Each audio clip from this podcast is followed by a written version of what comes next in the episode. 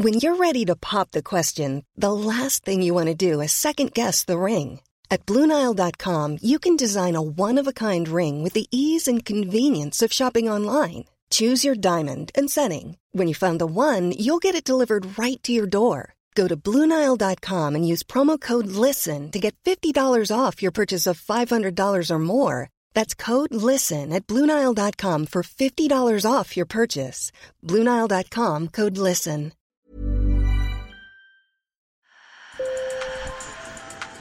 Bonjour. Hello. Hola. Marhaba. Sur le fil. Le podcast d'actu de l'AFP. Des nouvelles choisies pour vous sur notre fil info. Depuis quelques mois, la cadence des annonces des grands géants de la tech sur l'intelligence artificielle est telle que nous avons tous du mal à suivre. Pour résumer, c'est de nombreuses applications de l'intelligence artificielle qui évoluent de manière exponentielle et en particulier celles qui permettent de générer des images ultra réalistes, des dissertations, des plans d'action, de l'audio, du code. C'est ce que l'on appelle l'IA générative. Et ces avancées suscitent mille débats éthiques. En voici un qui est essentiel. Si l'IA nous propose des réponses toutes faites, fournies par ChatGPT par exemple, et non pas trouvées par vous ou par moi après avoir consulté différentes sources, que va-t-il rester de notre esprit critique?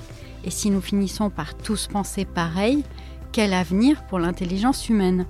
Dans cet épisode construit avec vous, chères auditrices et auditeurs, on part donc à l'université où cette question se pose de manière particulièrement aiguë. Sur le fil. Un ami à moi m'a dit mais tu sais tu peux l'utiliser pour tout, il peut t'écrire des lettres, il peut te corriger tes fautes, il peut te reformuler des textes et à partir de là ça a commencé et j'ai utilisé vraiment pour tout tout tout. Si on est en classe et que le prof pose une question où j'ai pas la réponse, je vais demander à ChatGPT le temps que le prof réponde et comme ça au moins j'ai deux versions mais euh, c'est direct maintenant c'est devenu euh, un réflexe. Euh, Je l'utilise surtout en fait pour gagner du temps, pour me résumer certaines notions qui pourraient être compliquées ou quand je dois lire des, des textes de certains auteurs pour les cours, des textes qui peuvent être assez longs ou parfois dans des langues que je comprends moins bien que le français, pour me résumer leurs idées de manière très synthétique et accessible. Je vous présente Shema Temesek et Mathis Desmond. Elle est étudiante dans une école de commerce à l'INSEC et elle a 21 ans. Lui étudie les sciences politiques à Toulouse. Il a 20 ans et il est en ce moment en échange Erasmus en Italie. Ils ont tous les deux répondu à notre appel à témoignage sur l'intelligence artificielle et il faut dire, comme ils nous l'ont raconté, qu'une des raisons pour lesquelles on parle autant de ces nouveaux outils, c'est que beaucoup de personnes s'en servent déjà. J'ai même des copines qui font des recettes de cuisine euh, selon ce qu'il y a dans le frigo euh, avec ChatGPT. Tout le monde a commencé à l'utiliser et là je sais que toute la classe l'utilise. Tant et si bien que l'inquiétude a gagné le monde de l'éducation, avec une grande question. Faut-il interdire ou intégrer cette innovation et revoir la manière d'enseigner? Je suis très heureux de savoir que le 49.3 ne vous a pas détourné des enjeux de l'intelligence artificielle. C'était il y a deux semaines, mi-mars, et vous écoutez le directeur de Sciences Po, Mathias Vichra. Ce soir-là, alors que Paris s'agite contre la réforme des retraites, la grande école française organise un débat sur la place de l'IA à l'université. Et l'une des interventions les plus remarquées dans ce débat fut celle à distance du sociologue et spécialiste de l'intelligence artificielle Dominique Boulier. Nous avons besoin de former des gens qui soient capables de saisir la complexité, de choisir, de vérifier les différents points de vue, de documenter. Tout cela, c'est des choses que ChatGPT, au contraire, nous propose de dépasser. L'étudiant, lui, qui recopie, il fait aussi semblant d'avoir travaillé, euh, et il fait semblant d'avoir appris euh, quelque chose comme ça. Et moi, je propose d'aller plus loin. Eh bien, il faut que l'enseignant fasse semblant de corriger.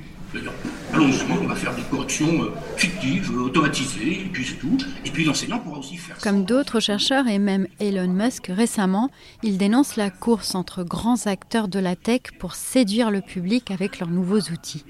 Des outils encore imparfaits qui peuvent en plus alimenter la désinformation. Et ce petit jeu-là, il est extrêmement dangereux pour nos démocraties en général, mais pour l'éducation en particulier, parce que nous avions quand même un héritage, on dit des lumières quelquefois, mais qui est un héritage justement de la discussion scientifique, de l'argumentation, et, pas de, et donc de la façon de poser des questions, et non de la réponse. Pour Dominique Boulier, on devrait appliquer à ces systèmes les mêmes mesures qu'aux médicaments.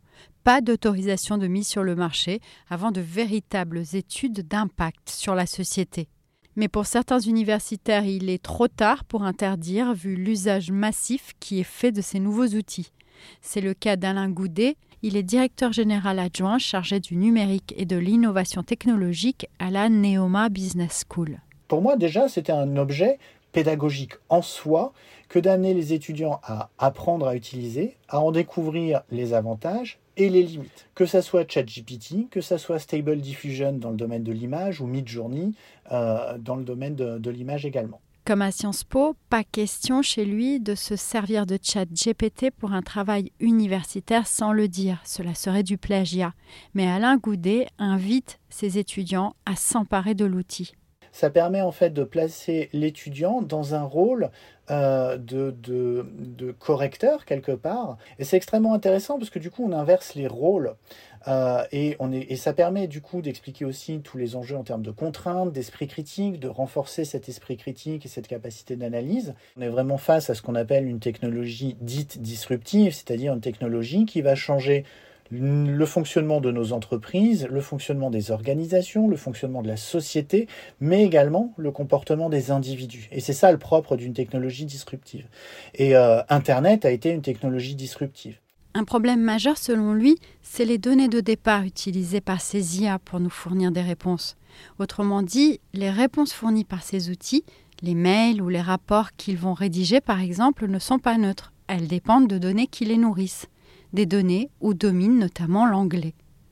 Cette distance, Matisse et Sheima, que vous avez écouté au début de ce sujet, l'ont déjà acquise.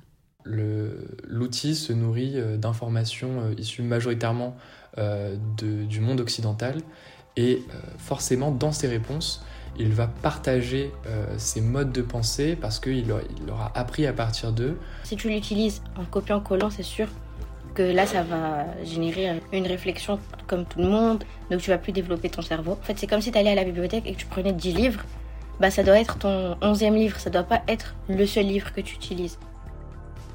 Sur le fil revient demain. Merci de nous avoir écoutés et merci pour vos messages qui nous ont aidés à confectionner ce sujet. À très vite.